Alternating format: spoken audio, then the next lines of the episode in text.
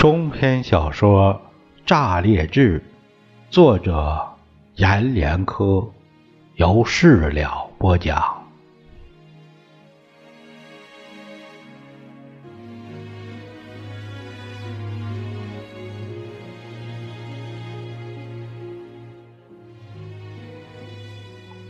朋友们，我们这部小说《炸裂志》今天就全部读完了。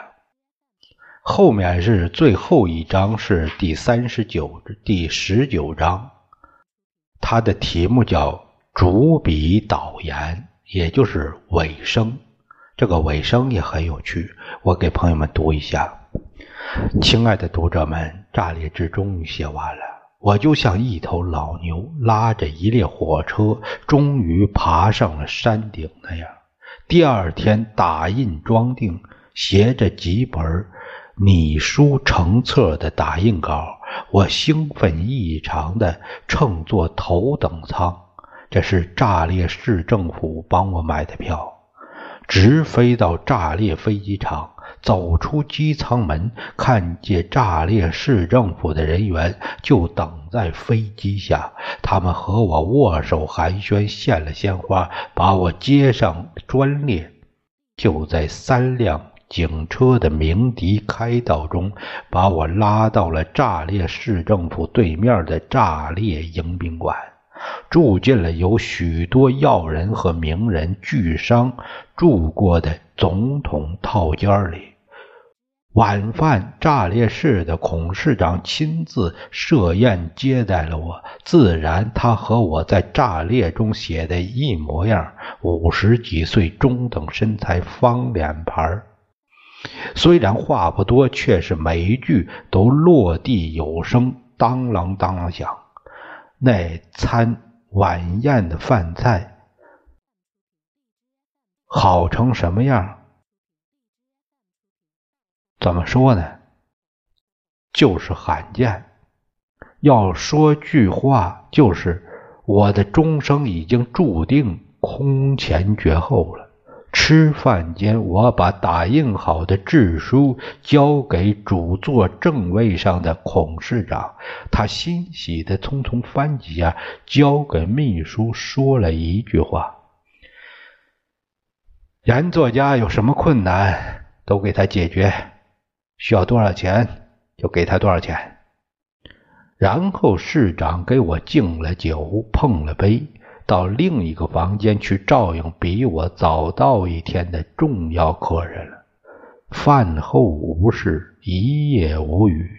第二天上午十一点，孔市长的秘书到宾馆把我叫到了市长办公室。市长的办公室也和我写的一模一样，在市政府大办公楼后边的市府园。市府园内全部是近年新建的，由葡萄长廊连接的一座座四合院。四合院有大有小，有的两进，有的五进。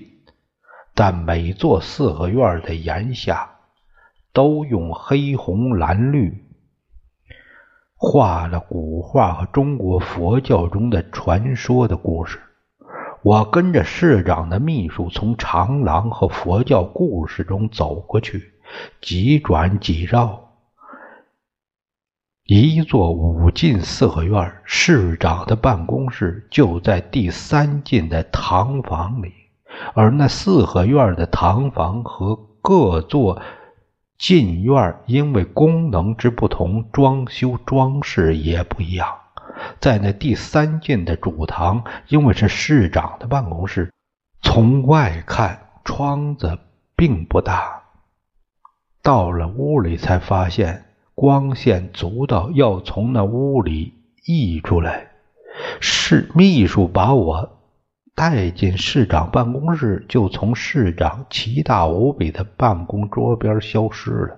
而我站在那张大约有六平米的红色办公桌边，扫了一眼办公室的书架、沙发、盆景，想对孔市长恭维几句这办公室的浩大与豪华，却发现市长从我进门到。站到他面前，始终冷眼看着我，没有张口对我说一句话。他的脸是铁青色，双唇因为紧闭，让嘴唇成了乌紫的黑，而那一侧寸厚的炸裂痣，整整规矩的摆在他的面前桌子上，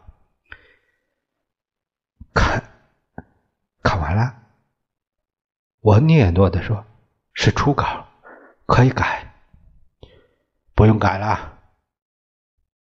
这么说一句，孔市长动动身子，从桌边拿过一个打火机，打着火后，拿起内侧炸裂痣，提着一角抖一下，就从下边把那书稿点着了。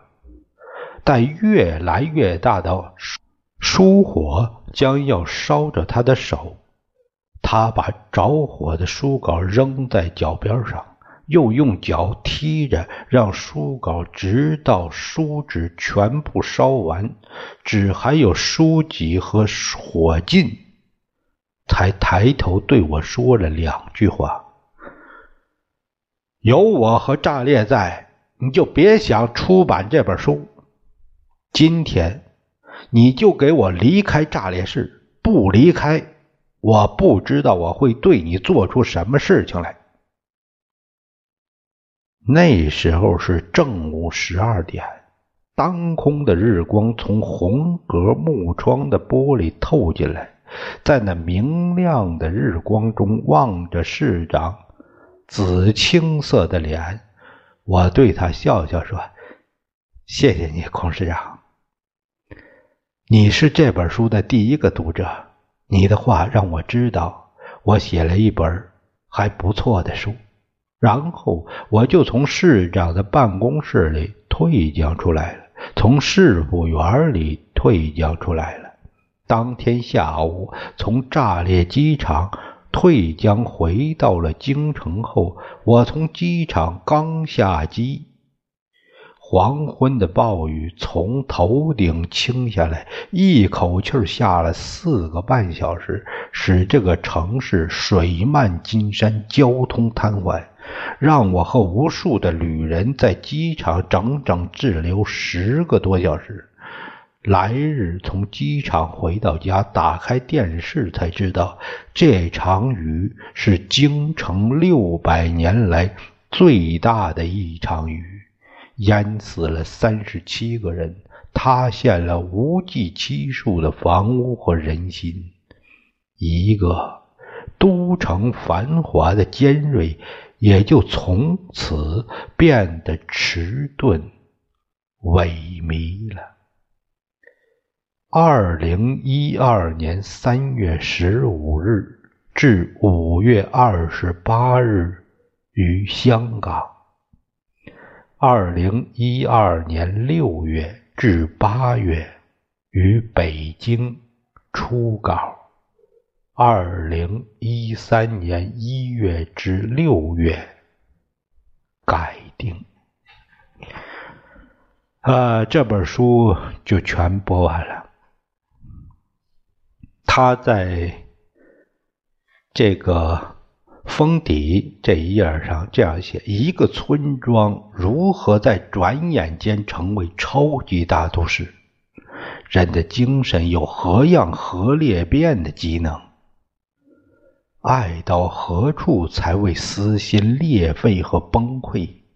美望、欲望、恶望的极度在哪里？最现实的语言。